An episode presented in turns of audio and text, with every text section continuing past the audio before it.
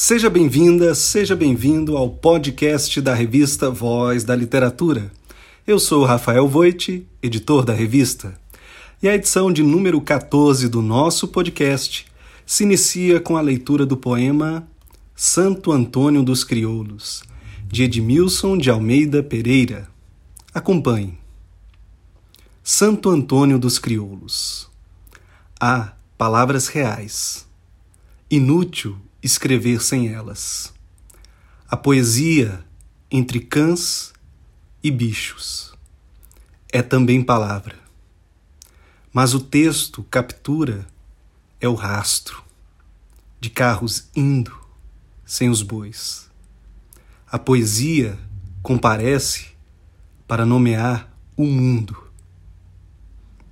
Este poema de Edmilson de Almeida Pereira Originalmente publicado em 1996 no livro Rebojo, encontra-se em seu mais novo livro, Poesia Mais, Antologia 1985 a 2019, lançado pela editora 34 no final do ano passado. Pelo poema que acabamos de ler, percebemos que Edmilson de Almeida Pereira não é um poeta principiante. O poeta Edmilson acumula mais de 35 anos de produção poética. A antologia Poesia Mais foi organizada pelo próprio autor, por meio de uma seleção tal como se a escrita de cada poema fosse reativada nessa nova organização, por conta do novo formato escolhido e pela interrelação entre todos os quase 200 poemas entre esses, 34 inéditos. Leitor amigo, um aviso. A poesia de Edmilson não pode ser lida na hipervelocidade de nossas leituras desatentas de posts, manchetes de notícias, ou na velocidade da luz com que curtimos coisas pelas redes, sem sequer ler o que os nossos dedos pressionam. Não, leitor amigo. Parece que o freio imposto à humanidade pela pandemia de Covid-19 nos convida para uma pausa, para uma leitura pausada e mais proveitosa, para uma nova curtição da linguagem poética, das palavras reais, para capturar muito mais que rastros. Desacelere, leitor ouvinte. Todo poema escrito tem longos horizontes em branco na página como um espaço para arejar o olhar, a interpretação e o diálogo. E perceber que fora da página existe na realidade uma poesia vibrante, como reverberam os versos de Edmilson no poema que acabamos de ler. A poesia entre cães e bichos é também palavra. Experimente, leitor. A antologia de Edmilson também pode funcionar para tal intento.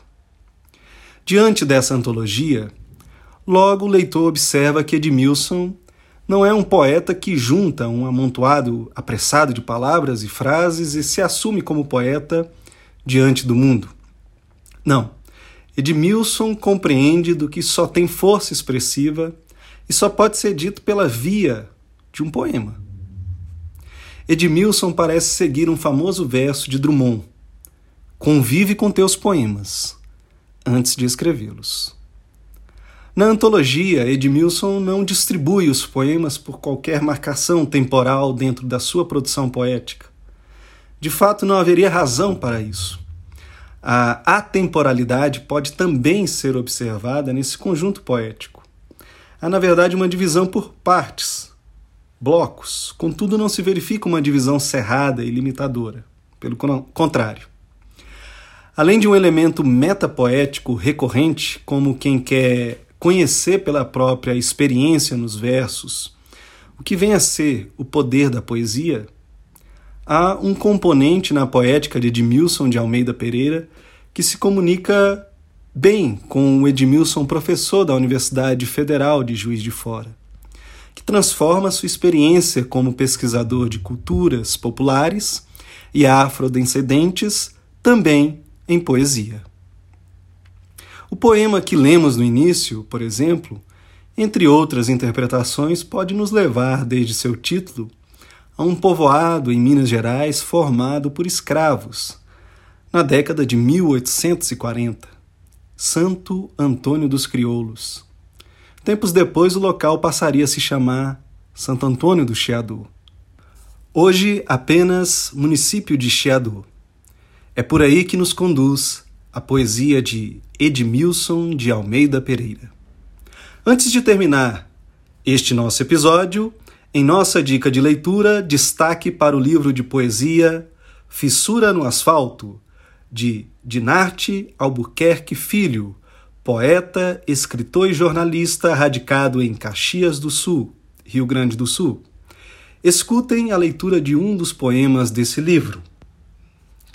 Uma cidade cabe em muitas, e outras cidades cabe sob os cartazes dos shows da liquidação.